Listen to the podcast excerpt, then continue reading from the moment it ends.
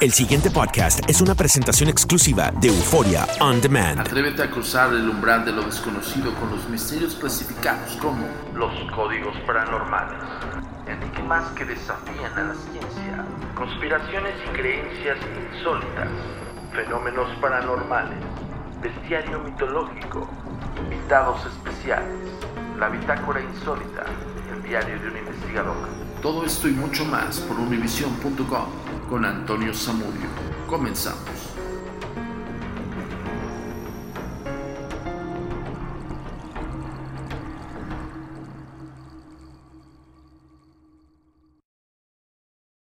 La comunicación es muy importante para nosotros. Síguenos en nuestras redes sociales. Facebook, arroba a mi paranormal. Twitter, arroba agentes de negro. Instagram, arroba insólito. Nuestro sitio oficial, www.agentesdenegro.com.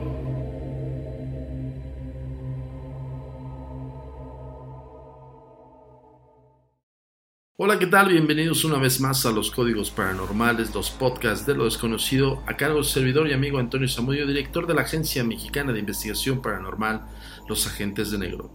Ya sabes que cada semana esto es traído hasta ustedes por univision.com y por supuesto por Euphoria On Demand. Quiero recordarles que en estos próximos meses vamos a tener especiales, eh, pues bueno, también vamos a realizar ciertos contenidos exclusivos de Univision eh, los vas a poder ver, incluso vamos a hacer lives próximamente.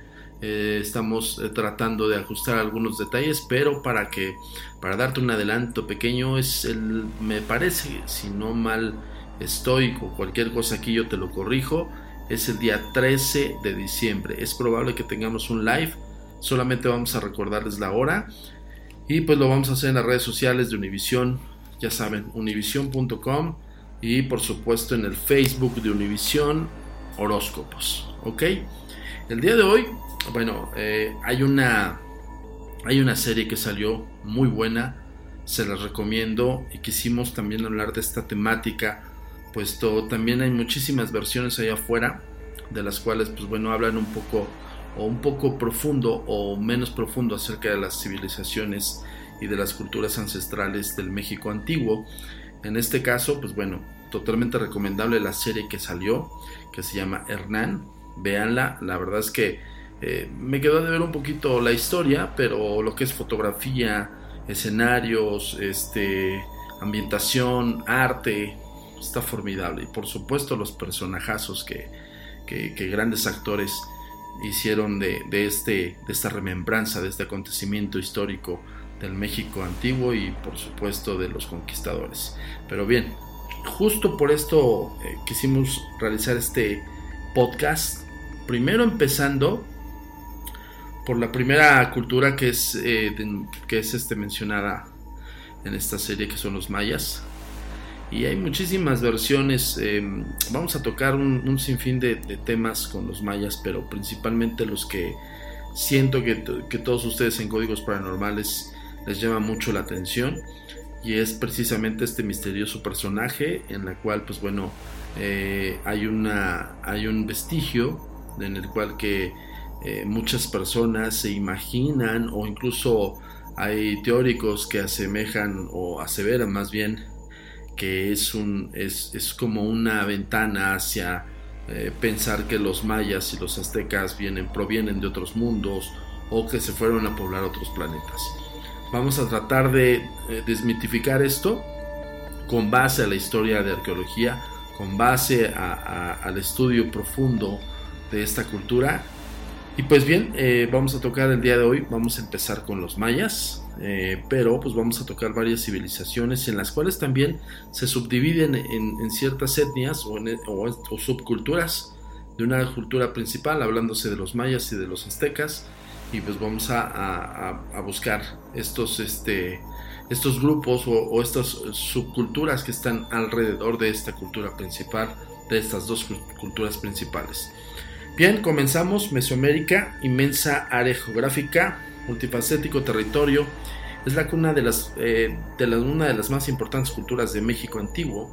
Entre ellas, a lo largo de varios eh, milenios, se destaca la civilización maya, por su singular apreciación del mundo, por su concepción del hombre como parte del universo, y especialmente por su angustia ante lo efímero y lo eterno.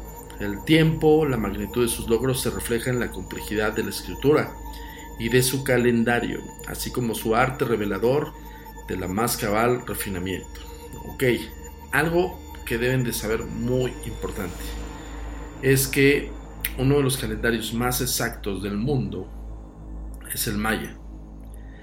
Ellos son los que inventaron el cero, el número cero. Y bueno, es, ese tema lo vamos a dejar para otra ocasión porque es un tema tan profundo y tan interesante que incluso eh, em, viene em, de alguna manera descifrado cómo ellos ven los periodos. Pues para ellos son periodos no tanto como años, ¿no? Para ellos son periodos y, está súper así, em, como les explico, muy objetivamente cómo se define el tiempo. Por eso este agregado de este gran libro que les voy a recomendar es un libro de enciclopedia bastante interesante que se llama Los mayas, el tiempo capturado. Y justamente por eso esta analogía, ¿no?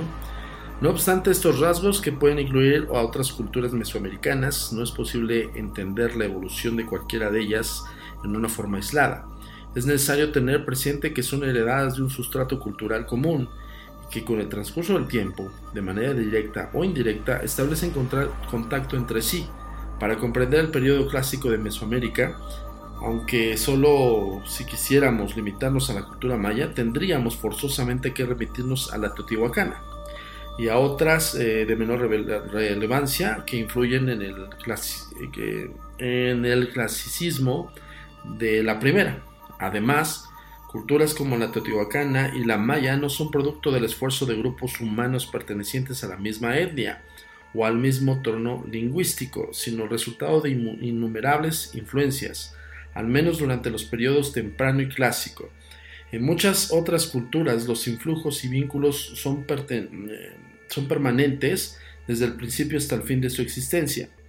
Hablar de la cultura maya, por lo tanto, es hablar de un vasto mosaico cultural que resume los logros intelectuales y artísticos de varios grupos que dan origen a los mayas del periodo clásico. Estos son así herederos de todos estos antecedentes que pertenecen a un mismo tronco eh, lingüístico, aunque quizá con algunas variaciones étnicas. Posteriormente los mayas adoptan influencias extrañas que a la, a la larga los llevan a una plena decadencia.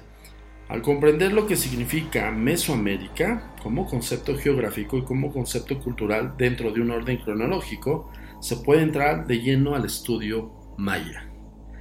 Y pues bien, eh, con esta pequeña introducción, quiero comentarles que eh, vamos a ir andando por diferentes facetas de esta civilización y justamente este gran libro nos los va a arrojar. Algo que voy a tratar de hacer es que sea lo más digerible posible porque evidentemente como está hecho por eh, investigadores y arqueólogos, de repente usan muchos tecnicismos de los cuales, pues bueno, hasta uno mismo no los entendería tan fácil. Pero ahorita ya hicimos un pequeño resumen. perdón. De lo que este. De lo que queremos arrojarles con este libro. Al estudiar las culturas indígenas se encuentran que éstas se dividen en dos grandes áreas geográficas y tradiciones culturales. México, Guatemala, Honduras y El Salvador conforman Mesoamérica. Perú, Bolivia y Ecuador integran las culturas andinas. En el marco teórico que permiten distinguirlas lleva a Paul Kirchhoff en 1943 a crear el término Mesoamérica. Con este neologismo científico de significación antropológica se designa la región en la que se asientan aquellas culturas heredadas de una sola tradición. A este fenómeno, sincrónicamente, le podemos considerar un área cultural para diacrónicamente implica una contradicción. Mesoamérica en sí, un concepto dual, es un concepto dual. Contempla una vasta zona variada ecológica en la que surgen eh, culturas similares, pero como éstas se desarrollan a lo largo de los milenios, es muy difícil fijar los límites territoriales que ocupan en cada periodo histórico. Ante este problema, se acepta la demarcación en el momento de la conquista, ya que existen abundantes fuentes históricas, tanto indígenas como europeas, y numerosos documentos aportados por la arqueología. Es obvio que mientras más lejos se va en el tiempo, se agudiza el problema de hallar los datos fidedignos, lo cual hace más difícil o que sea imposible fijar los límites mesoamericanos. Sin embargo, existen algunos brillantes intentos en ese sentido, como aquel que se ocupa en la demarcación durante el periodo clásico. Bueno, ya no voy a extenderme un poco más, me voy a ir directamente, yo, este es como un pequeño introductorio, rapidísimo de lo que vamos a tocar el tema de, hoy. Lo vamos a, manejar de, tal manera que en resumidas este, vamos a tocar los temas más importantes y sobre todo los de interés, eh, digo, nos deben interesar las culturas, señores, de verdad que espero que este podcast te sirva para que profundices más en el tema de esta civilización que es fascinante, no solamente los mayas, sino también los aztecas, que como dice el libro, pues bien son como muy similares y a su vez también muy este, diferentes, ¿no? La idea de todo esto es que nosotros seamos eh, un parteaguas para que tú busques esta información y los libros que nosotros te estamos recomendando son parte de, la bibliografía que nosotros estamos este, ofertando para ustedes. De todas maneras hay unas imágenes impresionantes que les vamos a ir este, dando poco a poco. Ya me pasé de hoja. Y perdón porque el libro es sumamente grande. es un libro. Yo recuerdo que este libro me lo regaló mi padre. Bueno, lo compró para todos.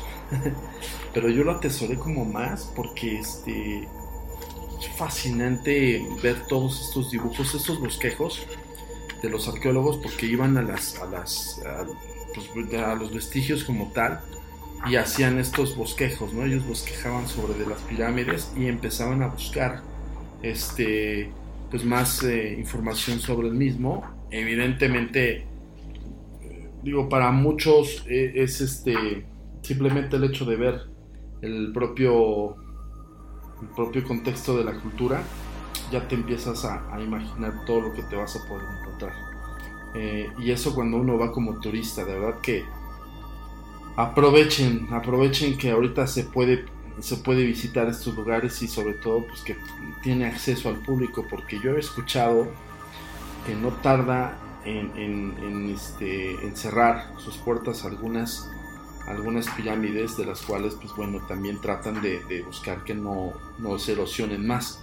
De por sí el tiempo eh, es ahora sí que fatídico para estos vestigios y allá en el que la visita de nosotros estemos ahí como tratando de ver y buscar y demás. Bueno ya lo encontré.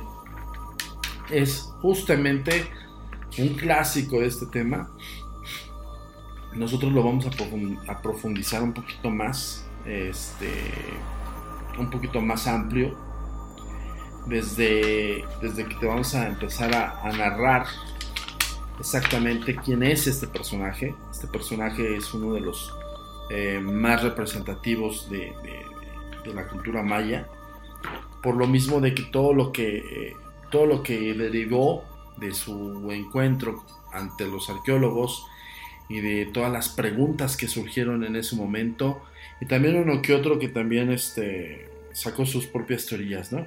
Eh, no recrimino eso porque nosotros eh, leemos mucho a von Daniken. Von Daniken tiene un fundamento un poco eh, constante, vamos a ponerlo así, en, un estudio objetivo, ¿no? por ejemplo, él hablaba, y ese es otro tema que vamos a tocar aquí en los códigos paranormales, de que la calzada de los muertos en Teotihuacán era prácticamente el sistema solar completo, incluso con los planetoides.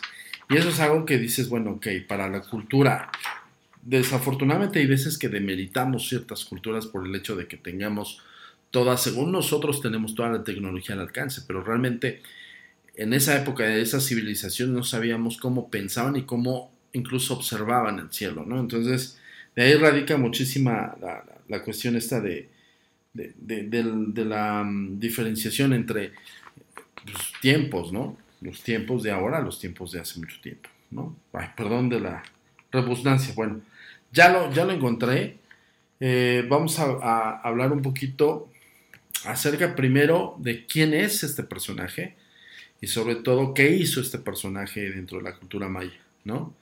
Y pues bueno, antes de tocar este y profundizar el tema de Pacal, porque ese es el gran personaje del que vamos a hablar hoy, eh, te quiero recordar las, las, redes sociales, donde nos puedes encontrar, también dónde puedes este, ubicar estas imágenes. Nosotros vamos a subir, después de que te narremos este podcast, que es en especial de esta cultura que es fascinante, solamente estamos tocando un solo tema y, e insisto, señores, esto es para que tú lo busques también y por, favor eh, te unas a la investigación junto con nosotros, en la cual, pues bueno, busques más acerca de este gran personaje y de toda su cultura. Eh, te voy a recordar las redes sociales, porque vamos a subir en las redes sociales estas imágenes impresionantes de este gran libro, donde incluso viene eh, descrito el significado de cada concepto y puede desafiar incluso las teorías de vida en otros mundos, hablándose de estas culturas. Eh, síguenos como... La comunicación es muy importante para nosotros. Síguenos en nuestras redes sociales. Facebook, arroba a mi paranormal. Twitter, arroba agentes de negro. Instagram, arroba insólito. Nuestro sitio oficial, www.agentesdenegro.com.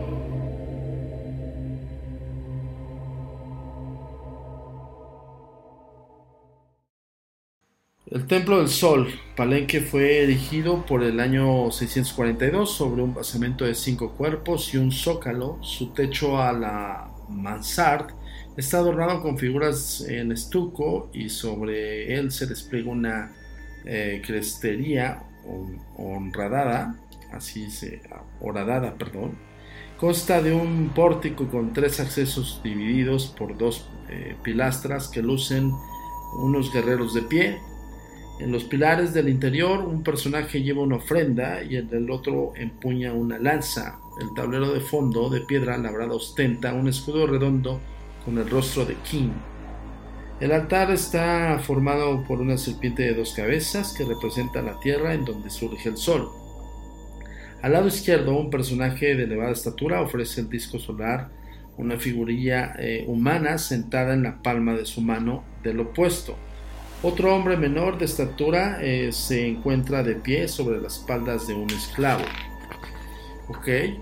En la lápida del templo de la cruz de Palenque aparece Pacal, el gobernante muerto, y a la izquierda, eh, y su hijo Cambalum, el nuevo rey, a la derecha. En el momento de la transferencia de poder, Pacal sostiene un bastón de mando con el que eh, tiene una efigie del dios cuatripartido, y Cambalum otro con el de dios bufón uno de los dioses regidores de Palenque, Pacal erguido sobre su cabeza de un dios del inframundo. Es de menor tamaño porque está muerto. Su vestuario no es típico de Palenque, lo cual podría indicar que era originario de otra región. Sus tobilleras, hechas de tela o de algún material flexible, son las que usan los dioses. Su pectoral es, es una estera, símbolo de señorío, una concha que simboliza la muerte, se observa tras de él y otra encima en su tocado.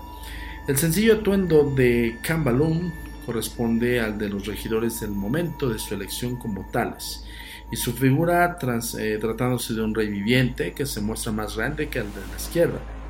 Muchas de las representaciones de la lápida de la cruz son exactas repeticiones de la iconografía de la lápida del sarcófago del templo de las inscripciones. Ok, los tres mundos de los mayas se representan por el mundo vivo, el cielo y el inframundo, que es el mundo de los muertos. Una ceiba se observa en forma de cruz, árbol que nace de las raíces de la tierra. El pájaro serpiente, en la parte alta del tablero, corresponde al mundo superior, los cielos, y a su vez las serpientes que se delinean en el centro del árbol son vivas y representan el mundo intermedio, el dios cuatripartido en la base del árbol significa tanto el mundo viviente como en el inframundo. Es el mismo dios que se está en la parte inferior de la cubierta del sarcófago. Su carga cuatripartida es el yelmo que se ve en su cabeza, así como el signo Kin, Sol. Sobre su frente, su mandíbula inferior descarnada remite al mundo de los muertos. La jamba eh, izquierda muestra a Kambalum como su atuendo de mando, con su atuendo de mando. Aquí está el dios cuatripartido en su tocado junto a estos pequeños peces mordiendo y uno cormorán sosteniendo a uno de estos en el pico.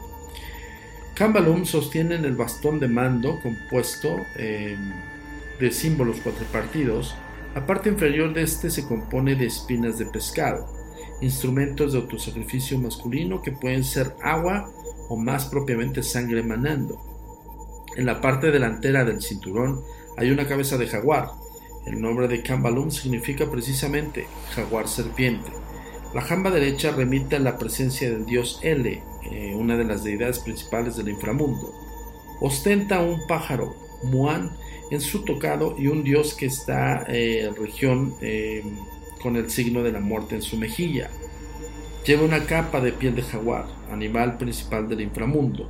Las jambas indican que Kambalum, esta vez a la izquierda, ha tomado el papel de Pacal como gobernante de Palenque, en tanto que a su padre se le representa con su papel del inframundo y Dios L. Vamos a subir esta imagen que es sumamente impresionante y es un antecedente del sarcófago de Pacal. Y ojo, mucha gente empezó a... Yo creo que bajo la cosmovisión, vamos a ponerlo así de cada De repente Obviamente los arqueólogos se remiten a la historia, se remiten a la investigación profunda y directa, pero no también eh, ajena a otros investigadores que no propiamente están dentro de la arqueología, que también se dedican a hacer otras teorías, Pero aquí lo que te vamos a mostrar en las redes sociales de la Agencia Mexicana de Investigación Paranormal es esta imagen impresionante donde justamente estamos explicando este concepto. ¿Por qué empezamos a hablar de Pacal? porque precisamente es el personaje como más eh, representativo de la cultura maya y donde se cierren un montón de teorías y, tan vastas teorías acerca de incluso la lápida de, bueno, el sarcófago, la lápida del sarcófago, que en la cual está en el templo de las inscripciones, eh, pues bueno, asemeja como a Pacal yendo pues al espacio exterior, por así decirlo. Algunos aseveran eh, que se ven eh, pues respiradores artificiales, otros que se ve como manejando una especie de nave, otros este, diciendo que simplemente son simbolismos de religiosos mayas. Pues bueno, es un sinfín. Nosotros te vamos a mostrar en las imágenes que vamos a subir en las redes sociales todo lo que define la arqueología y bajo el contexto y la teoría de este libro, que es Los Mayas, el tiempo capturado. Muy bueno, se los, se los super mega recomendamos. Pero bien, vamos a continuar. Y justamente cuando subamos la imagen, eh, es, eh, viable que tú en el momento que estés escuchando el podcast de lo desconocido, los códigos paranormales, también estés viendo nuestras redes sociales porque vas a entender todo el concepto de este podcast. Vaya, vamos a hacerlo interactivo. Justamente cuando estés escuchando este podcast, vas a, entrar a nuestras redes sociales y vas a ver toda esta imagen impresionante. Es una imagen de la cual no solamente tiene eh, pues la, fotografía original del sarcófago, sino también vienen este, el, dibujo eh, bajo el bosquejo arqueológico, de la cual cómo se definiría cada cosa del sarcófago y el, pues, el significado que estos le dan, ¿no? Bueno, continuamos, porque si no nos vamos a alargar. La lápida del sarcófago del Templo de las Inscripciones es descubierta por Alberto Ruz. Eh, bueno, su apellido no lo sé pronunciar, lo voy a intentar, Wheeler, ¿ok? En 1952. Y es el único ejemplo en toda Mesoamérica de una escultura de tales dimensiones y detalles iconográficos, en el que conciernen a las creencias de los antiguos mayas. Se trata de un bloque sólido de piedra caliza de 379 centímetros cuadrados de largo, o sea, 3. casi 4 metros de largo, por 2, 220 eh, centímetros de ancho, por 2 metros 20 centímetros de ancho y 25 centímetros de grosor. Es la cubierta de un gran féretro de piedra en la cual es enterrado el rey Pacal. Este rey nació en 603 y subió al trono en Palenque cuando tenía 12 años y 125 días de edad. Gobernó Palenque durante 68 años hasta su muerte en 683. El templo de las inscripciones fue construido con su propio monumento funerario y la lápida del sarcófago describe su entrada al inframundo, una jornada de la cual renacerá como Dios, el Dios K, el espejo humeante. En esta cubierta de piedra se relata la creencia de los mayas entre los tres mundos, el firmamento, el de los vivos y el inframundo. Y en la ceiba, árbol sagrado cuyas raíces penetran en las grandes profundidades del inframundo sus ramas, y sus ramas hasta las alturas del cielo, donde se posa el pájaro serpiente, representado en la parte superior de la lápida. El tronco de la ceiba se encuentra en el mundo de los vivos, en el centro con una figura en forma de cruz y el dios solar de perfil cerca de las manos de Pacal. En su descenso al inframundo, el rey eh, fallecido es sujetado por las mandíbulas de un monstruo, encima del dios cuatripartido, deidad solar de esta región. Las serpientes entrelazadas alrededor de la ceiba en el centro de la cubierta corresponden al mundo vivo. Las, se les representa con mandíbulas abiertas en donde emergen el dios K. Aquí te está hablando hacia la izquierda. O sea, si ustedes están viendo la imagen, estamos describiendo, incluso aquí eh, te lo estamos marcando dónde viene y qué es lo que se está viendo en la imagen de, del sarcófago de Pacal. Y en la parte izquierda, justamente es lo que acabamos de explicar. El dios Kala de Bufón a la derecha, el tocado de Pacal, es exactamente igual al del espejo con un corte de pelo tipo pompadour, así es lo como se dice. ¿eh? Lleva un estuche con un espejo en la frente, de la cual sobresale un tubo humeante. Ojo, y aquí creo que es justamente donde empieza la duda de muchísimos eh, investigadores, colegas y que em, también eh, aseveran que como un respirador. Aquí habla acerca de, que es un espejo humeante. Recordemos algo que el espejo humeante para, para, este, para estas culturas era por medio de obsidiana y había otra piedra que no recuerdo cómo, no recuerdo su nombre, lo vamos a poner en redes sociales.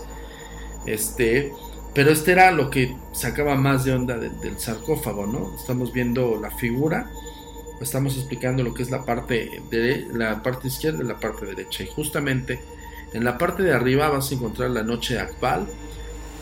En extrema izquierda, superior izquierda, en extrema superior derecha, el sol nocturno de Kim. Bajo de esta se encuentra Venus, el cielo. Más abajo estoy hablando de los laterales, del marco.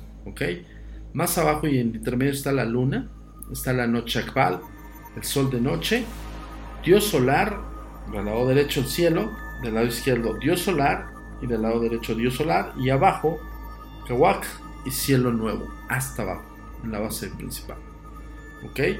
Vamos a tratar de, que sea interactivo, señores. Entonces, cada vez que nosotros estemos deteniéndonos para explicarles exactamente qué es lo que, qué es lo que están viendo en la figura, ustedes pongan atención en la figura mientras nos están escuchando, ¿vale? Ok, Ah, ah, ah, nos quedamos en... Ok, el tocado de Pacal es exactamente igual al del espejo humeante, repito, con un corte de pelo tipo pompadour, así es como se dice. Lleva un estuche eh, con un espejo en la frente, en la cual sobresale con un tubo humeante. La lápida parece decirnos que cuando Pacal complete su jornada a través del inframundo, renacerá como Dios K. Esto es como un rezo de su renacimiento. Un rey ha muerto ha nacido un dios. Los mayas creían que estos emperadores o los reyes que regían en, sus eh, periodos, después de la muerte, eh, evolucionarían como dioses. Hasta cierto punto es una analogía un poco cercana, o cercana, perdona, a pensar que, que se iban a otros planetas, ¿no? Si estamos hablando de deidades. Em, detalles del templo de las inscripciones, Palenque, la pirámide consta de nueve cuerpos escalonados, número simbólico del, del Metna. Las eh, estancias de la muerte dentro del templo, en el piso del santuario, una escalera. Perfora el núcleo de la pirámide y conduce hacia la cripta donde está enterrado Pacal.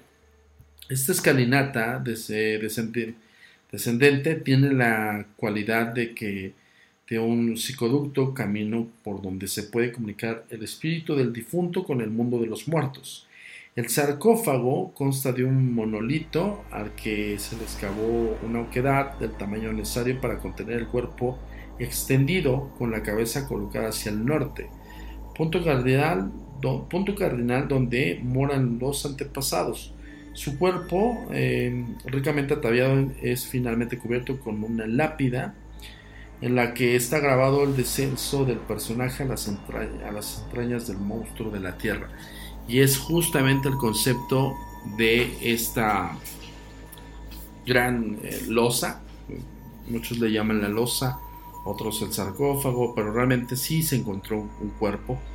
Eh, también hoy hubo muchísimos, eh, muchísimas cuestiones ahí medio conspirativas diciendo que, el cuerpo de Pacal no estaba sí, evidentemente sí estaba, lo encontraron. Eh, obviamente lo rescata la antropología para seguir estudiándolo y seguir fascinándose con estas culturas. Pero este sí, eh, de alguna manera sí es un viajero. No es un viajero a otros planetas. Si tú quieres pensar lo que es un viajero a otro planeta, es probable, porque pues bueno, si viajas al inframundo y al cielo estelar y al cielo medio, que es como veían los mayas, eh, que estaba dividido en tres, tres, mundos, pues hasta cierto punto sí pareciera como una nave espacial, ¿no? Entonces, bien, ahora céntrate en la imagen, te vamos a describir un poco el concepto de, de, esta imagen y quiero que pongas mucha atención porque justamente ya te nombramos lo que son las partes eh, salientes del, del, sarcófago, que en este caso son pues este, el, como el marco, por así decirlo. Ahora vamos adentro. En la parte superior eh, se ve con una especie de ave y justamente está el pájaro serpiente. A un lado eh, izquierdo está espejo ojo, orejera, rizo de la nariz, hueso en la nariz y labio superior. Toda esta descripción que estamos haciendo es porque estás viendo la imagen original tal cual y como lo estamos retomando del libro.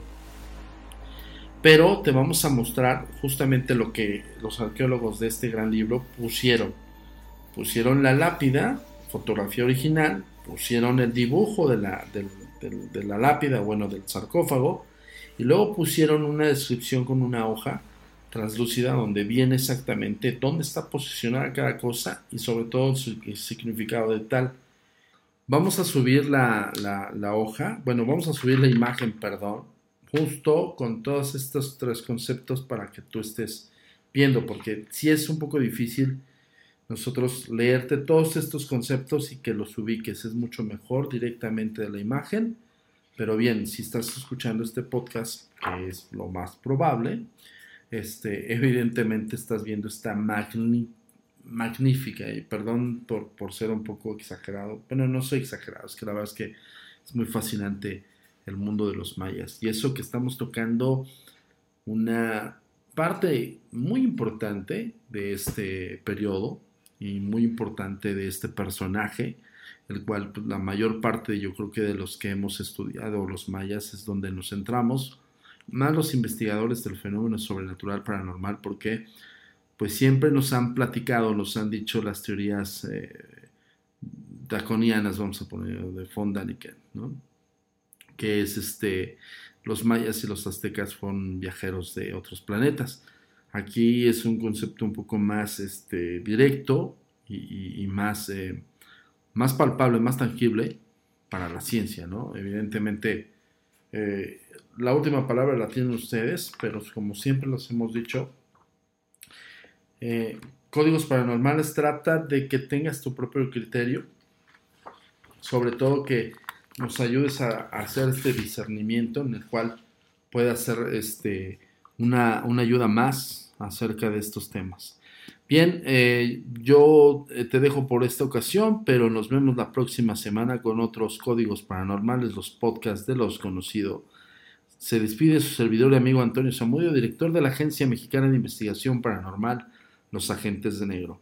Y otra cosa, acuérdate que el día 13 de diciembre tenemos el live totalmente en vivo, donde vamos a contestar todas tus preguntas y todas, eh, y todas tus inquietudes. Incluso vamos a hablar un poco de las historias de la gente, pero nos vamos a concentrar en un tema específico. y vamos a tratar de hacer un ejercicio en vivo que es el contacto con el más allá, la instrumentación para contactar con los espíritus. Entonces, nos vemos el día 13 de diciembre, acuérdate, 13 de diciembre para el live en las redes sociales de Univisión, en este, en este caso es en el Facebook de Univisión Horóscopos, ahí vamos a hacer el live y pues bueno, yo te dejo en esta ocasión, pero nos vemos la próxima semana.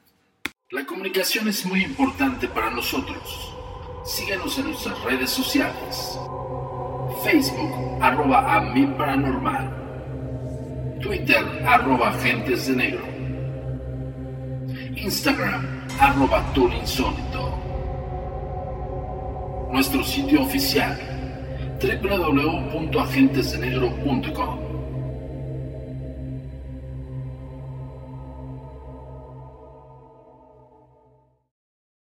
El pasado podcast fue una presentación exclusiva de Euphoria On Demand. Para escuchar otros episodios de este y otros podcasts, visítanos en euphoriaondemand.com.